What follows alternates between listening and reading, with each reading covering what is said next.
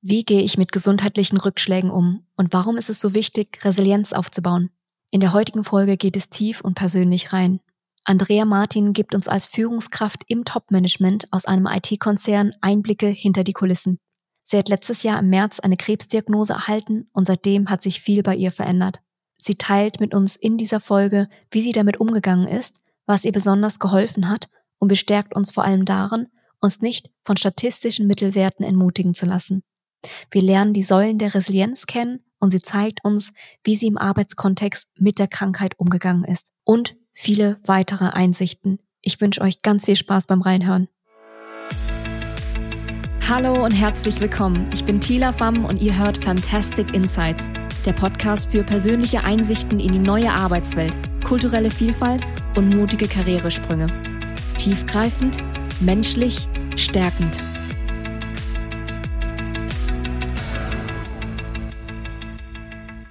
Ich grüße euch alle herzlich zu einer weiteren Folge von Fantastic Insights. Heute habe ich einen ganz wunderbaren Gast, die Andrea Martin. Und Andrea kenne ich noch zu IBN-Zeiten. Sie ist, wie ich, aber deutlich, deutlich länger, 30 Jahre lang, über 30 Jahre lang beim IT-Konzern tätig gewesen in unterschiedlichsten Rollen und hat auch eine sehr interessante und steile Karriere hinter sich. Heute arbeitet sie unter anderem als Executive Consultant, als Leader für das IBM Watson Center, falls ihr das in München kennt, und als CTO für Ecosystems und Associations im Dachraum, während sie Technologie und KI-Themen vorantreibt. Ähm, Andrea sagt selbst über sich, dass sie immer Spaß gehabt hat auf der Arbeit. Das war ganz witzig, als ich sie gefragt habe, hey, schick mir doch mal ein paar Zeilen über dich zu. Sie hat gar nicht von ihren Titeln erzählt, sondern einfach nur gesagt, ich bin seit über 30 Jahren da und es macht mir verdammt viel Spaß und ist auch gesellschaftlich sehr engagiert. Und jetzt kommen wir aber zu dem eigentlichen Thema, worüber wir heute sprechen wollen. Und zwar hat Andrea seit März 2022, also letzten Jahres, eine Krebsdiagnose erhalten und lebt seitdem in Therapie. Und was diese gesundheitliche Diagnose mit Andrea gemacht hat, wie sie mit ihrer Krankheit heute umgeht und was sie euch mitgeben kann, wenn ihr gerade selbst vielleicht eine schwierige gesundheitliche Phase durchmacht, erfahren wir heute in der Folge. Aber zunächst einmal, weil ich so viel gequatscht habe, herzlich willkommen, dass du da bist, Andrea. Ja, danke schön. Und es macht ja hoffentlich auch jetzt Spaß, mit dir zu reden und nicht nur im Job. Genau so. Ich versuche sowieso immer irgendwie alles gut zu finden und Spaß zu haben. Sehr, sehr gut. Ich glaube, das zeichnet dich auch aus und das ist ein, so ein gelber Faden, der sich auch so ein bisschen durchziehen wird, glaube ich, dieser Optimismus. Aber dann starten wir doch direkt mit der ersten Frage, Andrea. Ich frage ja gerne meine Gäste, welche Lektion hast du bereits in jungen Jahren gelernt, wovon du heute noch profitierst? Das habe ich mir auch überlegt, weil ich wusste ja, dass du die Frage stellst. Und dann habe ich mir überlegt, was sind denn junge Jahre? ähm, ich jetzt doch Mitte 50 bin und habe dann gedacht, also ist, eigentlich sind es zwei Dinge, glaube ich, die mich so ein Stück geprägt haben. Und das eine war, ich habe tatsächlich mit, mit Mitte, Ende 20 schon mal eine, eine Krebsdiagnose gehabt. Das ist aber vollkommen geheilt gewesen. Und ähm, ich habe, glaube seitdem immer so ein bisschen nach diesem Motto gelebt, weiß nicht, ob du das Bild kennst von der Prinzessin oder der Königin mit der Krone auf dem Kopf. Da sagst du, hinfallen, aufstehen, Krone richten, weitermachen. Ja, und das ist, glaube ich, so ein, so ein Punkt, wenn ich, wenn ich wirklich drüber reflektiere, der total gut zu mir passt, weil ich sage, okay, das eine ist hinzufallen, das passiert uns allen, ja, Fehler zu machen, mal Misserfolge zu erleben oder dergleichen. Aber für mich war immer der Punkt, okay, da ist ein Problem, da ist eine Herausforderung. Jetzt lass uns mal gucken, was die Lösung dafür sein könnte. Also immer so nach vorne gucken und nicht so sehr über dieses Problem oder die Herausforderung oder die Situation lamentieren, sondern so sagen, was machen wir jetzt damit? Weil die Situation oder der Misserfolg oder der Fehler, der ist ja nicht angenehm. Ja, und dann kommt wieder vielleicht das ein Stückchen zurück und sagt, ich möchte eigentlich nicht in einer unangenehmen Situation leben, sondern eher in einer, wo mir das Leben Spaß macht und das, was ich tue. Und dann muss ich auf die Lösung fokussieren. So war das ein bisschen für mich. Ähm, so das das eine und das andere habe ich mir so überlegt, wirklich noch jünger, ne, als als Kind. Was habe ich genau. aus meinem Elternhaus oder so mitbekommen? Und es war vielleicht kein einschneidendes Erlebnis. Ähm, und ich weiß, meine Eltern hatten, hatten und haben hohe Erwartungen an mich und auch an meine Schwester immer gehabt. Waren auch nicht besonders fehlertolerant, wenn man jetzt die heutige Sprache nutzt, aus meiner Sicht. Ja. Aber ich hatte immer das Gefühl, ich kann machen, was ich möchte. Ich habe mal gedacht, ich studiere Medizin und dann habe ich gedacht, Kunstgeschichte wäre ja ganz nett, was ganz anderes. Letztlich bin ich bei Wirtschaftsmathematik gelandet oder in einem IT-Konzern, also komplett unterschiedliche Themen. Ich hatte aber nie das Gefühl, dass weder mein Vater noch meine Mutter irgendwie sagt, aber Andrea, Kunstgeschichte, das ist doch brotlos oder ja, das wäre ja toll, wenn wir eine Ärztin in der Familie hätten oder so, naja, sondern ja, überleg dir halt, mach, was du, was du möchtest. Mit der Einschränkung, ich weiß nicht, was sie gemacht hätte, wenn ich einen Handwerksberuf ergriffen hätte. Das kann ich jetzt natürlich im Nachhinein nicht sagen. Aber es war so, ich werde mit dem, was ich tun möchte, unterstützt. Und ich glaube, das war auch so ein Safety-Net für mich. Das, also diese Lösungsorientierung auf der einen Seite und zu sagen, okay, ich habe eine Unterstützung aus meinem Netzwerk, könntest du jetzt äh, übertragen sagen. Das sind so zwei Dinge, die mich, glaube tatsächlich getragen hat. Richtig schön. Darüber erfahren wir auch sehr viel über dich dann wiederum. Ne? Also, dass du in der Kindheit so ein bisschen als Freigeister dich auch ausprobieren und explorieren durftest, zumindest den Raum hattest und danach aber auch, mh, hm, das ist ja was, was in Deutschland, finde ich, sehr weit verbreitet ist. Sprich halt 80 Prozent der Zeit über das Problem. Und danach, weißt du, wenn es gut läuft, können wir noch konstruktiv über die Lösung sprechen, aber erstmal das Problem zer ja. zermürben und zerkauen und wirklich bis ins tiefste Detail und die Auswirkungen davon und du dann eher mit dem Ansatz sagen, okay, das Problem ist da, verstanden, so, auch schnell verstanden. Mhm. Was können wir da tun? Welche Optionen gibt es? Ja, du musst sicherlich das Problem analysieren, ein Stück, ja, damit du dann die richtige Lösung findest. Aber dieses, äh, wie du sagst, durchkauen und 80 Prozent der Zeit auf, auf das Problem, in diesem Fall tatsächlich verschwenden, entspricht einfach nicht mir oder meiner Persönlichkeit. Und ich glaube, es ist insgesamt auch nicht gesund. Ja. Andrea, magst du uns und die Zuhörerinnen so ein bisschen mitnehmen? Das ist ja dann nicht deine erste Krebsdiagnose gewesen und dennoch war, ich weiß es ja von dir aus dem Vorgespräch, das eine schlimmere Diagnose diesmal gewesen. Ne? Wie bist du trotzdem mit umgegangen? In welcher Lebensphase hast du dich da im März letzten Jahres befunden? Also was war so der Kontext, die Geschichte, die Situation? Auf Basis der, der ersten Krebserkrankung, wo dann aber klar war, dass das eine ist, die zu 80 bis 90 Prozent heilbar ist. Also das war schon mal ein ganz anderes Vorzeichen tatsächlich, wo ich dann gesagt habe, okay, es gibt keinen Grund, in Pessimismus zu verfallen. Damals ja, ist ja zu 80 Prozent heilbar. Klar, für mich gibt's nur eins oder null, entweder gesund oder nicht. Aber trotzdem ist natürlich von der, ja, für eine Wirtschaftsmathematikerin sagt dann 80 Prozent was anderes aus als 20 Prozent. ja, und letztes Jahr war das so, dass ich ganz normal zu einem Routine-Check-up bei der Hausärztin gegangen bin, wie ich das mache seit meiner ersten Erkrankung um einfach zu sagen, okay, wenn was ist, dann erkennt man es auch. Ne? Und da sagte die also, ihre Werte, Blutwerte, da ist irgendwas, das passt so nicht. Gehen Sie mal gleich zur Computertomographie und das hat sie mir dann gleich ähm, arrangiert für denselben Tag. Und da haben die halt gesagt, okay, wir sehen was ähm, in der Bauchspeicheldrüse und in der Leber. Und dann habe ich gesagt, Mist. Also ich habe anders gedacht. Ich habe ein unschöneres Wort gedacht. Aber äh, habe ich gedacht, Mist, ja, weil Bauchspeicheldrüse ist was, was du spät erkennst und deshalb ist es oft nicht heilbar. Ja, also nicht, weil es jetzt besonders böse ist, aber einfach, weil man spät erkennt diesen Krebs. Ich weiß gar nicht, ich kann gar nicht sagen, dass ich irgendwie durch den Wind war oder total verzweifelt oder in, ich bin auch nicht in Tränen ausgebrochen. Ich weiß, wir saßen, mein Mann, wir saßen da und gesagt, okay, jetzt müssen wir halt weiter gucken, jetzt müssen wir weiter gucken, was die Diagnose bedeutet. Also so ein bisschen weiter analysieren. Sind es die einzigen beiden Orte, wo man was findet? Ein Stück beruhigend für mich war tatsächlich, dass meine Hausärztin mir zwei Tage später einen Termin an der Uniklinik verschafft hatte. Also da wirklich Hut ab vor ihr. Und für mich war damit klar, es geht gleich weiter. Ne? Es geht gleich in die Lösungsfindung irgendwo rein. Ne? Klar gibt's ja noch Dutzende von Untersuchungen, die du dann machst, bis es tatsächlich ähm, so weit kommt, dass ich nach drei Wochen hatte ich dann schon meine erste Therapie. In der Tat war so am Anfang der Punkt für mich, wie lange bist du jetzt noch da? Ja, also das war schon so eine Frage, die ich mir gestellt habe und es waren dann so Gedanken da, jetzt lass uns erstmal gar nicht im März ne, für Weihnachten planen, ob wir bei den Eltern meines Mannes sind oder bei meinen Eltern, weil wir da immer unsere Tour machen, in Anführungszeichen, an Weihnachten. Und das habe ich mir nicht erlaubt, tatsächlich das zu planen. Das war aber, sag mal, der jetzt so im Nachhinein fast das einschneidendste Negative in Anführungszeichen, was ich zugelassen habe.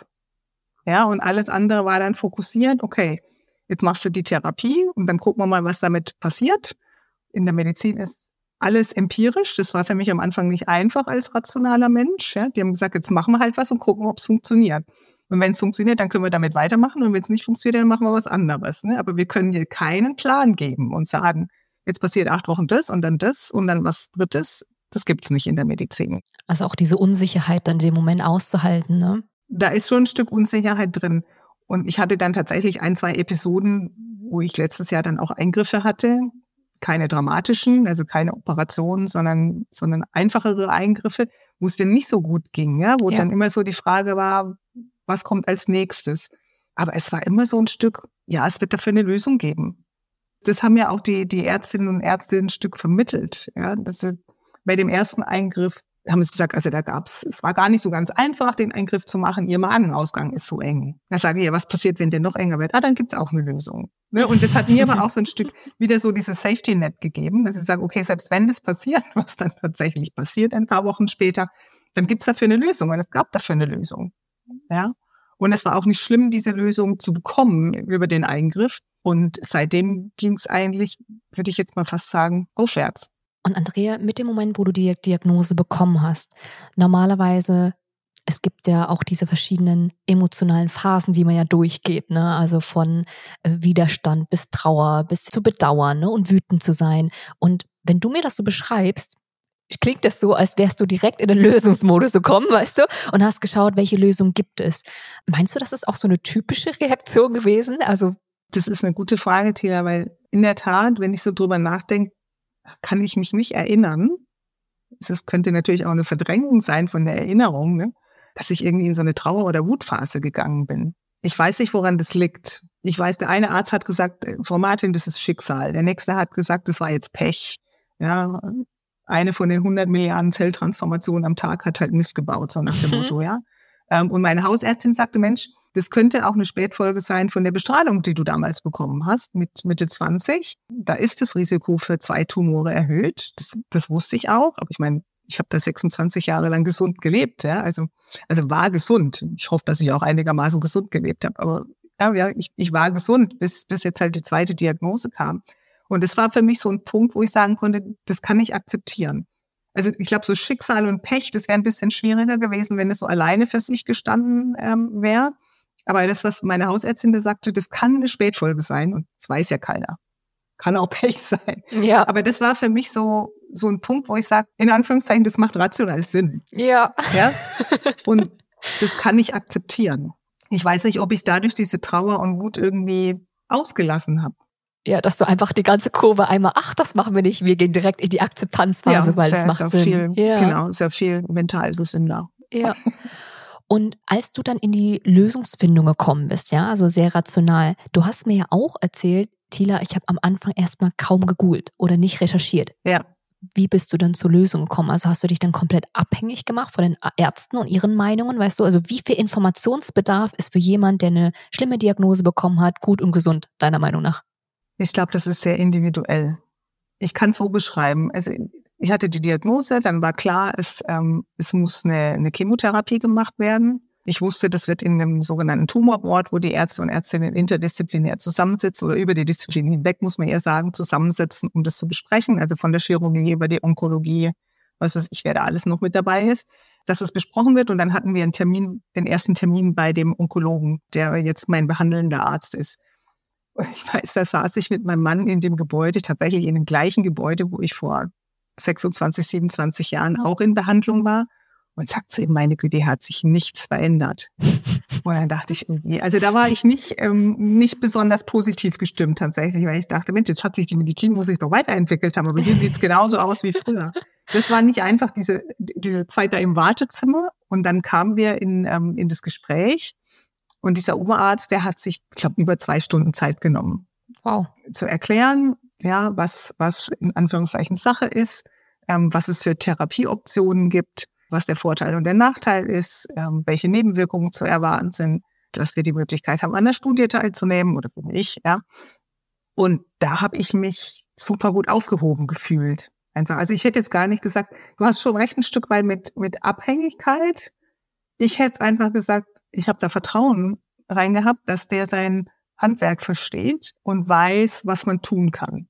Ja, und er ist auch in der Lage, das so zu kommunizieren, dass es ich als medizinische Laien und mein Mann als medizinische Laie auch verstehen und auch wieder weitergeben könnten. Ja, und ich glaube, das hat so ein, ein, ein riesen geschaffen. Und ich sage, das hat sich jetzt auch durchaus bestätigt.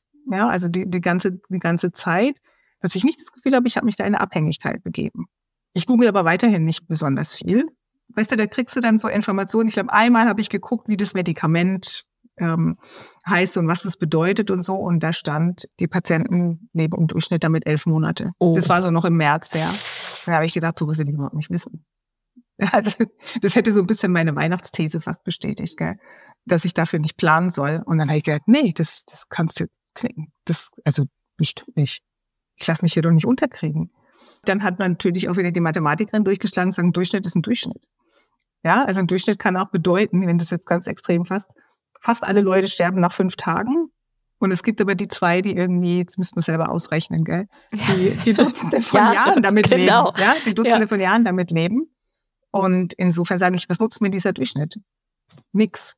Ja, und ich habe dann auch gesagt, es gibt halt so viele Medizinforen, wo dann Laien auch drüber diskutieren, ja, schon ihre Erfahrungen austauschen oder so. Aber ich sag, da steht halt auch so viel unwahres Zeug und es bleibt ja trotzdem irgendwo in deinem Kopf. Und das wollte ich nicht. Ja, und auch diese mentale und emotionale zuzügliche Belastung, die schwächt ja. dich ja auch durch diese Information. Ne? Genau. Mit dem Moment, wo wir, wir ja versuchen, mehr Kontrolle und mehr Sicherheit zu bekommen, indem wir recherchieren, vermeintliche Kontrolle bekommen, schwächen wir uns ja im schlechtesten Fall. Ne? Und ja. machen uns da nur wahnsinnig und second-guessen unseren Arzt, weißt du, und ja. versuchen da als Laie uns irgendwie zu positionieren, anstatt einfach mal zu vertrauen, wenn das dann ein guter Arzt ist und da auch optimistisch zu bleiben und sich nicht zu sehr an Durchschnitten ranzuhangeln.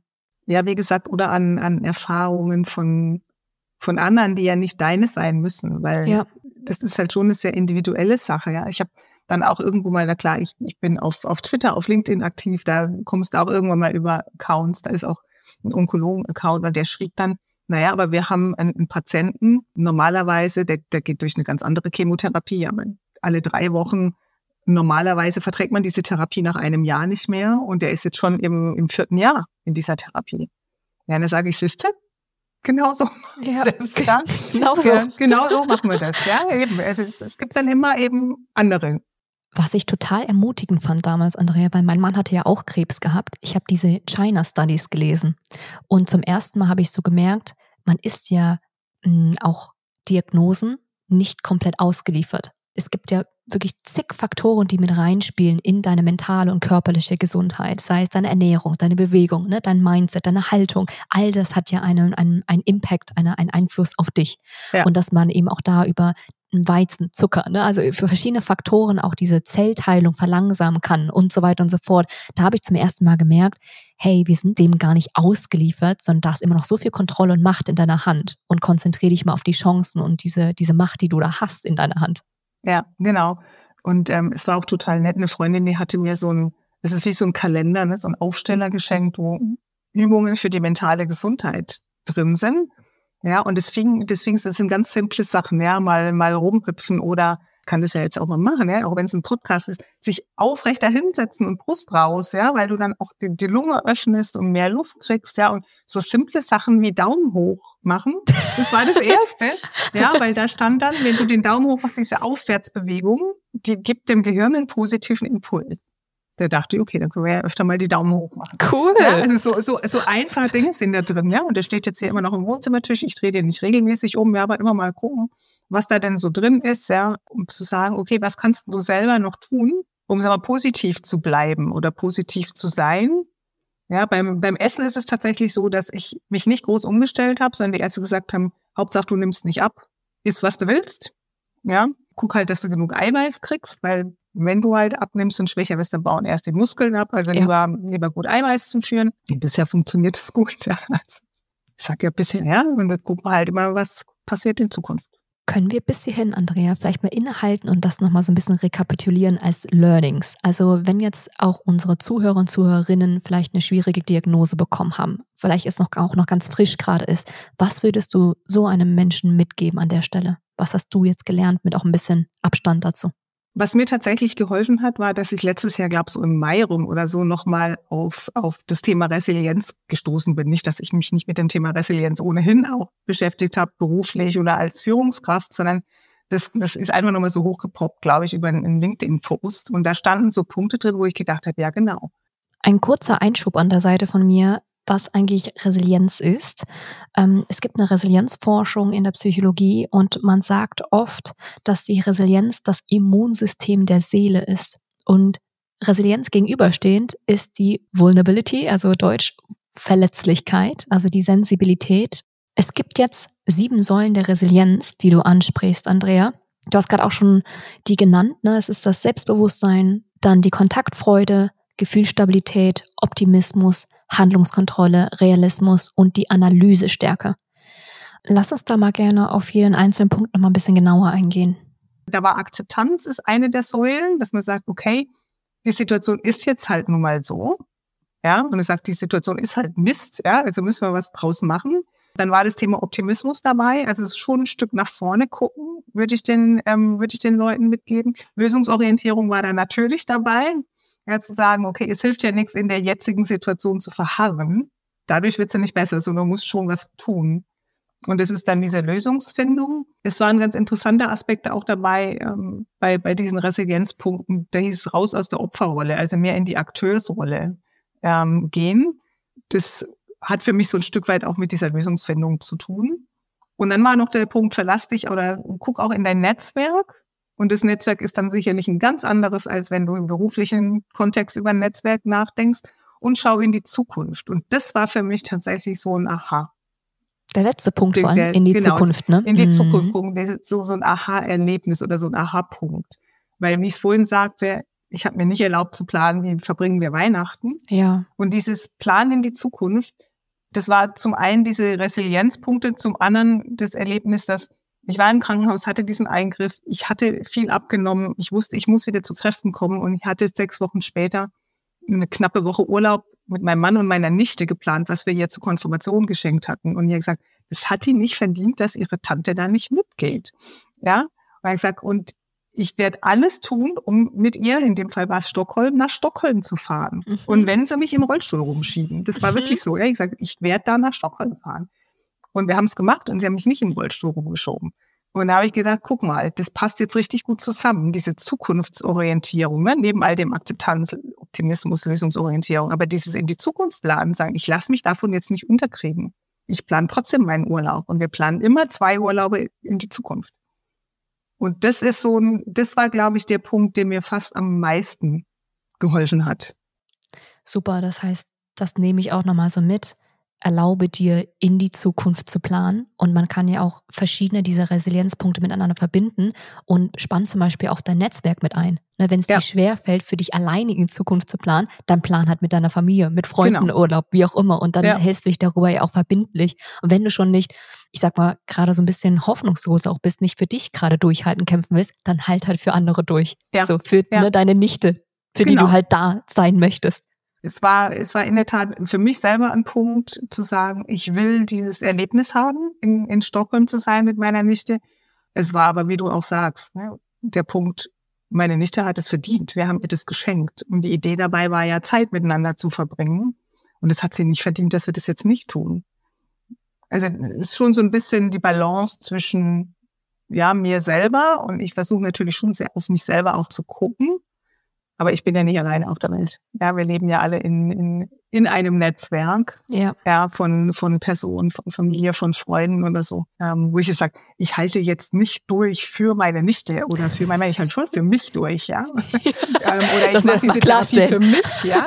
Das mache ich schon für mich, aber ja. ähm, die anderen profitieren ja auch davon. Absolut, absolut. Schön. Und Andrea, wenn wir jetzt so ein bisschen, weil wir jetzt auch über andere sprechen, ist glaube ich eine gut schöne Überleitung. Wie war das für deinen Mann, für dein Umfeld und vielleicht dann auch, um den beruflichen Rahmen zu spannen? Wie war es dann für deine Kollegen? Weißt du, was kann man hier auch mitgeben im Sinne von, wenn jetzt deine Führungskraft, wenn dein geliebter Kollege so eine Diagnose bekommt, weißt du, was hat dir geholfen in diesem ganzen Heilungsprozess? Also wie sollte man da reagieren? Ja, ich fange mal mit meinem Mann an. Ähm, also der, der war natürlich schon erschüttert und ich habe auch immer gesagt, red darüber. Und wenn du sagst, du willst nicht mit mir drüber reden, weil du mich damit nicht belasten willst, ja, dass es dir jetzt schlecht geht, dann guck, ja, red mit deinem besten Freund, red mit deinem Schwager. Und er ist letztendlich auch einmal tatsächlich beim psychoonkologischen Dienst gewesen in der Klinik, wobei das nicht ganz am Anfang war. Also das war eher so nach einem halben, dreiviertel Jahr, wo er dann sagte, ich bin beruflich gerade nicht ganz so happy. Ich weiß aber nicht, ob ich das mit Andrea besprechen soll. Nicht, dass die dann runtergezogen wird, weil es mir gerade schlecht geht. Sie muss sich doch auf sich selber konzentrieren. So, das, ja. das war so ein Stückchen seine Sicht. Und da hat ihm aber, glaube ich, auch ähm, das Gespräch mit der, mit der Psychoonkologin weitergeholfen, sodass er sagte, das eine Gespräch war tatsächlich für mich Lösungsfindung genug. Das passt jetzt für mich, ja, dass ich das, dass ich das einschätzen kann. Und für mich ist es natürlich auch wichtig, dass ich trotzdem mitbekomme, wie es ihm geht. Mhm. Aber wie macht ihr das denn dann genau, Andrea? Wenn, weißt du, hast du denn auch gemerkt, dass er sich so ein bisschen zurückgezogen hat und dir nicht mehr von sich aus so viel erzählt hat, um dich nicht zu belasten? Ich hätte nicht gesagt, dass er weniger erzählt hat. Ich glaube, das war eher, dass das zusätzlich kam, ne? diese berufliche Unzufriedenheit. Und das wäre noch mehr gewesen, was er hätte erzählen müssen. Insofern habe ich es nicht so gleich wahrgenommen, dass da, dass da was ist. Und ich merke ihn natürlich schon an, wenn es ihm nicht richtig gut geht. Ja, und dann frage ich ihn halt auch. Und dann sind wir einfach so, dass er nicht sagt, es ist nichts, sondern wenn was ist, dann sagt es auch. Ja, also ja. so, so haben wir das einfach vereinbart, in Anführungszeichen. Und es funktioniert für uns eigentlich ganz gut. Mhm. Und wenn du fragst, hast du in der Regel auch genug Energie, ne, um die Antwort dann zu halten, sage ich mal, zu genau. um zu hören. Und äh, das ist eine gute Überleitung ähm, übrigens zum, zum beruflichen Kontext. Ja, ich, meine, ich bin jetzt viel im Homeoffice, das muss man vielleicht vorschieben. Meistens im Homeoffice. Das meiste, was ich dann mit Kolleginnen und Kollegen zu tun habe, ist virtuell über Videokonferenzen. Es ist alles irgendwo im Kalender, in Anführungszeichen. Und ich habe gesagt, weil viele fragen, ja, darf ich dich jetzt fragen, wie es dir geht? Und dann sage ich, du, wenn ich in einem Meeting drin bin und es ist so ein One-on-One, -on -One, wie wir jetzt zum Beispiel haben und uns unterhalten oder auch in einem größeren Meeting. Wenn ich in dem Meeting drin bin, dann kannst du davon ausgehen, dass es mir ausreichend gut geht, um mir so in einem Meeting zu sein. Also darfst du mich das auf jeden Fall immer fragen. Weil wenn es mir nicht gut geht, dann wäre ich gar nicht hier in diesem Meeting. Ja, und behandelt mich bitte am besten in Anführungszeichen so wie immer mit dem Thema im Hinterkopf, okay, Andrea arbeitet nicht zehn Stunden am Tag, soll man eh nicht. Ja, ähm, Andrea arbeitet aber auch nicht acht Stunden am Tag, sondern sie teilt sich die Zeit so ein, wie es gerade für sie von der Kraft her passt. Und das bedeutet eben auch, und das wissen inzwischen auch ganz viele, keine Termine vor zehn, keine Termine nach fünf. Das heißt nicht, dass ich nicht nach fünf auch noch manchmal in meine E-Mail gucke oder, oder Chats beantworte oder so, aber Termine mache ich da normalerweise nicht. Außer ich sage, okay, da ist ein Event, der fängt halt erst um sechs an, dann machen wir den. Ja, wenn es für mich passt. Also was ich damit sagen will, ich persönlich möchte so normal wie möglich behandelt werden. Mich dürfen die Leute fragen, wie es mir geht. Sie müssen dann aber auch ertragen, wenn ich ihnen das eine oder andere vielleicht zu einer Nebenwirkung sage, die gerade an dem Tag ähm, akut ist. Das, da denke ich aber mal, bin ich ein bisschen egoistisch vielleicht ich halte es aus, dann müssen die das auch aushalten, das ähm, mitzubekommen. Frag nicht nach, wenn du nicht die Antwort ertragen ja, kannst. Genau, das, das sagt mein Mann auch immer zu unseren nicht nur Neffen. Ne? Dürfen wir was Süßes haben nach dem Abendessen? Nein, dürft ihr nicht. Was? Dann sagt er, fragt mich eine Frage, wenn ihr nicht die eine Antwortmöglichkeit ertragen könnt. Ja. Sehr genau. gut. Genau. Und ich muss sagen, ich habe echt tolle Unterstützung erfahren und erfahre die auch immer noch. Also da muss ich sagen, Hut ab vor, vor der IBM, vor meinem Arbeitgeber jetzt, für, wie du sagst, über 30 Jahre. Da sind so Werte dabei, dass man eben den Einzelnen, die Einzelne schätzt. Da geht es auch um, um das Thema Inclusion und Diversity und Inclusion bedeutet ja auch, dass kranke Menschen sind auch eine Diversitätskomponente oder Dimension, ja, dass die auch inkludiert werden und nicht irgendwie so beiseite geschoben werden. Ja. Und da muss ich sagen, von sowohl meiner globalen Führungskraft zur Zeit der Diagnose wie auch meiner lokalen Führungskraft, die haben gesagt, okay, fokussiere auf dich, mach was du kannst, das kriegen wir schon hin. Ja, und das, das funktioniert bis heute aus meiner Sicht super. Super. Mm, um vielleicht nochmal zurück zu den, ich sag mal, den Verhaltensetiketten zu kommen, mhm. ja, aber so die Kollegen, also wenn du jetzt zum Beispiel einen Partner hast oder einen Kollegen hast, eine Chefin hast, die eben mit einer Diagnose gerade am Kämpfen ist, sage ich mal, und du bist ja ganz, ganz deutlich in der Kommunikation, Andrea, zu sagen, na ja, wenn ich da bin, habe ich genug Energie, ihr könnt mich fragen, bitte behandelt mich sonst so wie immer, aber wahrt auch meine Grenzen, dass ich eben vor der Uhrzeit und nach der Uhrzeit nicht mehr kann und Punkt Ende aus. Das ist ja sehr, sehr klar und es hilft ja auch dem Gegenüber wiederum. Das gibt dem Gegenüber ja auch Sicherheit, ne? Also in dem Rahmen darf ich mich operieren und darf, in, darf auch in diesem Rahmen mit dir interagieren. Und das ja. ist in Ordnung so. Und ich glaube, das ist total wichtig, dass wenn unsere Zuhörer und Zuhörerinnen da so Verunsicherung spüren, in den Dialog zu gehen, um zu herauszufinden, in welchem Rahmen, was braucht dieser Mensch, der gerade durch diese Krankheit und die, durch diese Diagnose geht. Ne, und das kann ja auch sehr subjektiv sein. Das ist total subjektiv, glaube ich. Ja, da gehen andere Leute im Zweifelsfall ganz anders mit um. Also ich, ich hätte mich im März letztes Jahr krank schreiben lassen können und gar nicht arbeiten. Ja. Das kam für mich aber nicht in Frage. Warum? Weil es für mich auch ein Stück Alltag bedeutet. nicht, dass ich Angst gehabt hätte, ich sitze dann da und denke zu viel über meine Krankheit nach. Ne? Aber ich habe, mein Mann und ich haben keine Bucketlist. Ne? Wir haben nicht irgendwie, wir müssen noch auf ähm, den Kilimanjaro steigen und einen Fallschirmsprung machen oder sonst irgendwas. Insofern ist es für mich, und das habe ich tatsächlich vorher, hätte ich nicht so gedacht, wichtig zu sagen, ich krieg meinen Alltag hin. Ja, ich erinnere mich eine, eine Freundin, die Brustkrebs hatte, die leider verstorben ist vor, vor vielen Jahren schon. Eine andere Freundin hat sie angerufen und gesagt, was machst du denn gerade? Ne? Da war, hatte sie so ein halbes Jahr die Diagnose und sagt, ich wasche gerade den Kühlschrank aus. Jetzt mal abgesehen davon, dass ich selten auf die Idee komme, meinen Kühlschrank auszuwaschen, was ich vielleicht tun sollte. ja, da haben wir beide spontan gedacht, also die andere Freundin und ich, ich gesagt, Mensch, verbring doch Zeit mit deiner kleinen Tochter. Die hatte eine Tochter zu der Zeit, die, die damals sechs Jahre alt war. Und aus heutiger Sicht kann ich das total nachvollziehen. Weil für sie war das bestimmt so ein Stück Normalität, dass sie sagt, hey, ich bin krank, ich weiß, es ist unheilbar, aber ich krieg mein Zeug geschafft, was ich auch sonst schaffe. Ja. So ist es vielleicht auch ein Stück bei mir mit, der, mit dem Arbeiten. Und es macht mir halt Spaß, ne? Das hattest du am Anfang gesagt. Das ist ganz interessant, weil während du das gerade sagst, merke ich so eine innere Stimme, die sagt, die so ein bisschen urteilt und sagt, aber wenn du doch weißt, dass du noch limitiert Zeit hast, weißt du, warum räumst du diesen Kühlschrank auf und warum verbringst du nicht Zeit mit deinem Kind? Und eigentlich ist, glaube ich, genau diese urteilende Stimme fehl am Platz, weil jeder Mensch hat ja andere Bedürfnisse, um, ich sag mal, Alltag und Stabilität herzustellen und da auch nicht in irgendwelche 0815 Ratschläge zu gehen, glaube ich, in Floskeln, ne, sondern einfach zu akzeptieren, dass dieser Mensch das gerade so tun möchte. Der, ja, der wird genau. das nicht unbewusst getan haben. Nein, und sie hat es sicherlich auch nicht getan, um ähm, ihren Energielevel total runterzubringen oder so. Ne? Also, die hätte hoffentlich, sage ich mal, aufgehört, wenn sie festgestellt hat, oh, das tut jetzt meinem Kreislauf aber nicht gut, dass ich hier in den Kühlschrank reinkrieche oder so. Aber es war in der Tat so, dass auch für mich das damals, so wie du sagst, ne, so ein bisschen urteilt. Ja, wie, wie kann die nur den Kühlschrank auswaschen? Ja, und, und für mich ist es so, wir haben zu Hause die Aufstellung, mein Mann macht die Küche sauber, ich mache die Wäsche. Ja, den Rest macht die Putzfrau, ähm, luxusmäßig. Und letztes Jahr so im April, Mai, Juni, als ich auch diese beiden Eingriffe hatte, da habe ich meinem Mann gezeigt, nicht, dass er nicht Wäsche waschen könnte, ja, aber wie ich das halt mache, ja, und welches Waschpulver wofür und so. Und bin total happy, dass, ja, wir bei der Aufteilung jetzt wieder sind. Andrea macht die Wäsche und ähm, er macht die Küche sauber. Ja, und das, das ist für mich schon so ein Stück, okay, hey, hier bin ich, ja, und ich habe auch vor, noch eine Weile zu sein und ob die Lebenszeit jetzt limitiert ist oder nicht. Es ist für uns alle limitiert. Ähm, wir können morgen vom Bus überfahren werden. Da wussten wir nicht, dass die Zeit limitiert ist. Und es war nicht so spürbar, ne? Es war zumindest nicht so spürbar. Wir wissen das natürlich, das recht, ja, aber es war nicht so spürbar oder nicht so akut, greifbar ja. vielleicht, ja. ja. Ich sage auf der anderen Seite, weißt du, die Medizin macht so viele Fortschritte. Ich, ich sag's mal jetzt ganz platt, ja. Je länger ich durchhalte, desto mehr gibt's eine neue Therapie. Ist so. Genau ja? so. Genau so. Also an alle Zuhörer, Zuhörerinnen, allein schon durchhalten und nicht die Hoffnung verlieren, weil wer weiß, welche Erfindung nächstes Jahr rauskommt.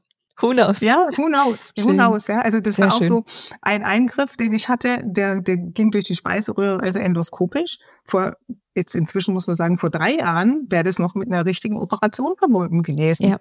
Da sagte ich, guck mal, ja, drei Jahre früher hättest du jetzt hier eine richtige Narbe, ja. Und jetzt haben sie dir einen Schlauch in, in den Hals gesteckt und das erledigt. Punkt. Super gut. Andrea, worüber haben wir noch nicht gesprochen, was dir noch wichtig ist in diesem Kontext zu teilen? Auch so auf die Frage hin, ne, wie gehe ich mit gesundheitlichen Rückschlägen um? Wie baue ich Resilienz auf? Wie nehme ich meine Kollegen mit an Bord, mein Umfeld mit an Bord? Also ich glaube, für mich ist ein, ist ein wesentlicher Punkt, und jetzt können wir gleich noch so ein bisschen den Ausflug machen, dass ich sage, Vorsorge ist wichtig. Ja, also das gibt ja überall, ne? Du sollst dich gesund ernähren, du sollst dich ausreichend bewegen, ähm, du sollst auf deine mentale Gesundheit achten. Das tun ja einige Leute auch so absagen, ja, das wissen wir ja und hm, es ist aber schon was drin, ja. Und auch diese Vorsorgeuntersuchungen, bei mir war es jetzt nur, nur in Anführungszeichen regelmäßiger Check-up, die haben schon ihren Sinn. Ich weiß, manchmal entdeckt man Dinge, die für dich in deiner Lebenszeit überhaupt nicht akut geworden wären. Ja, aber ich glaube, in, in sehr, sehr vielen Fällen entdeckst du Dinge eben früh genug, als dass du sie tatsächlich mit den heutigen Mitteln der Medizin heilen kannst. Also das wäre für mich schon so eine Message, wo ich sage, das, das finde ich wichtig. Und dann komme ich immer wieder, glaube ich, zu diesen Säulen der Resilienz, ja, zu ja. sagen, okay, du musst jetzt einfach akzeptieren, die Situation ist jetzt anders, als sie vor anderthalb Jahren war oder vor zwei Jahren, muss ich inzwischen schon fast sagen. Hm, auch gut. Ähm, ja. Yay. Ja, genau. ja, ähm, das akzeptieren und dann sagen, okay, wie geht's jetzt weiter? Mach das Beste aus der Situation. Und ich glaube, was mir da auch geholfen hat, neben dieser Zukunftsplanung, ist, dass mein Mann sagt, komm, es ist klar, du kannst halt, halt jetzt nicht mehr auf die Zugspitze steigen, auch wenn du es gerne möchtest. Ist es jetzt halt das New Normal. Und dann zu sagen, okay, dann gehen wir halt zehn Kilometer flach spazieren und vermeiden Steigungen, weil das für mich anstrengend ist. Da ist es halt so. Ich glaube, das sind so die Punkte. Also das ne, nehmt tatsächlich eine gesunde Lebensweise ernst. Das ist so ein Stück. Wenn dann trotzdem die Diagnose kommt, weil da, da steckt keiner und keine drin. Du kannst noch so gesund leben. Du kannst aber auch rauchen wie ein Schlot und 90, über 90 Jahre alt werden wie Helmut Schmidt. Ja, ähm, steckt niemand drin. Wenn dann so eine Situation kommt, okay, sagen, wenn du es persönlich schaffst, akzeptieren, weitermachen. Also das ist ein bisschen ne, hinfallen, aufstehen, Krone richten, weitermachen. Ich habe das vorgestern zu meiner Cousine gesagt, gesagt, vielleicht gehe ich nicht so schnell weiter. Vielleicht sind mir ein paar Zacken aus der Krone gebrochen. ja, aber ich, ich gehe trotzdem weiter. Mhm. Und sich deshalb jetzt auch nicht abbringen lassen, ja, einen Urlaub zu planen oder dir schöne Ohrringe zu kaufen, was ich jetzt im Sommer gemacht habe, zu sagen, na, wer weiß, wie lange sie die noch trägt oder so, könnten ja auch manche auf die Idee kommen. Ist ja nur was für ein Quatsch, ja. Ich bin in der Luxussituation, mir das leisten zu können, dann kaufe ich mir die, als sie mir gefallen. Ich finde so schön, was bei dir immer so zwischen den Zeilen immer rauskommt, Andrea, ist, du lebst da so einen richtig hohen Grad der Selbstfürsorge und auch der Selbstliebe ne, sich was selbst Gutes tun zu wollen, auch zu jedem Zeitpunkt Grenzen setzen, weil du dir selbst ja auch wichtig bist. Ne? Du bist jetzt nicht so der Märtyrer, äh, zu sagen, hey, ich mache das nur für andere. Nein, ich bin auch wichtig, ich bin hier auch für mich, ich gehe durch die Therapie für mich. Ja. Und ich glaube, das ist auch eine Reise, die vielleicht auch viele Menschen auch noch durch so eine schwere Diagnose gehen müssen. Ne? So diese Selbstfürsorge für sich zu entdecken. Ich glaube, das, das ist ein wesentlicher Punkt, ja. Also ich hätte es jetzt ein bisschen anders formuliert gesagt, in dich reinhören und dann auch wissen, heute bin ich irgendwie müde nach der Mittagspause. Ich sag's dir ganz ehrlich, ne? Wir haben um kurz nach zwölf haben wir Mittag gegessen und dann war ich echt müde und ich habe bis 20 nach zwei, wir haben jetzt um halb drei mit der Aufnahme angefangen, bis 20 nach zwei habe ich einen Mittagsschlaf gehalten. Schön, ich auch. Sehr gut. ich habe auch davor geschlafen. Ja, und, ähm, und ich sag mal, das zu akzeptieren und auch zu sagen, da läuft irgendwie, also ja, es gibt manchmal wichtige Termine, ja, aber ähm, wichtig bist eigentlich du, ja, weil es nachher bist du gestraft, wenn es dir nicht gut geht. Ja, und das ist, glaube ich, so ein, so ein wichtiger Punkt, den, den vielleicht der eine oder die andere lernen oder üben müssen, wirklich in sich reinzuhören und sagen, was brauche ich denn jetzt gerade? Ja, jetzt brauche ich ein Stück Apfelkuchen. Also dann esse ich jetzt ein Stück Apfelkuchen. Genau so. Steht in der Küche. Hole ich vielleicht gleich. Sehr ja, schön. das sind, das sind so Sachen, ich denke, ja, einfach dann machen und ja, Selbstfürsorge ist, glaube tatsächlich so der Achtsamkeit, wie man heute so schön sagt. Ne? Und eins wollte ich dir noch mitgeben, warte, ich muss es aber holen zum Zitieren, als ich das gerade da meiner Cousine geschrieben habe. Gestern mit dem Aufstehen hinfallen, vielleicht gehe ich ein bisschen langsamer oder so. Schrieb sie. Naja, die paar Zacken weniger in der Krone, die machen dich dann auch zu was Besonderem. Das oh. fand ich einen sehr schönen Satz. Das stimmt. Ja, oh, ja und da habe ich gedacht, stimmt, so kann man es auch sehen. Ne? Also ist dann nicht irgendwie was kaputt, sondern das zeichnet dich jetzt aus. Und diese Krone ist dann auch irgendwo dann einzigartig geworden. Ne? Genau, genau. genau so. Das fand ich einen sehr schönen Satz, ja. Auch einen sehr schönen Abschlusssatz, würde ich sagen. vielen, vielen Dank, Andrea, für deine vielen Insights und auch deine ehrlichen Worte hier. Ich glaube, so mal ganz roh auch hinter die Kulissen mitgenommen zu werden, was dich da umgetrieben hat und auch so, so auch sehr praktikable Tipps zu bekommen, weißt du, worauf man sich dazu fokussieren hat, hat mir total geholfen und ich hoffe unseren Zuhörern und Zuhörerinnen auch. Vielen Dank, dass du da warst. Ja, super. Es hat mir total viel Spaß gemacht und ich hoffe, es hilft dem einen oder der anderen. Ganz sicher. Und ähm, ja, wenn sie sagen, das ist ja Quark, funktioniert bei mir nie, dann ist es so. Bei mir funktioniert es und darüber bin ich super glücklich. Ja. Okay, gut, dann machen wir mal Schluss an der Stelle. Und ihr könnt aber Andrea auch kontaktieren. Sie ist ja, wie gesagt, auf Twitter und auch LinkedIn aktiv. Die Socials findet ihr bei den Show Notes. Tschüssi.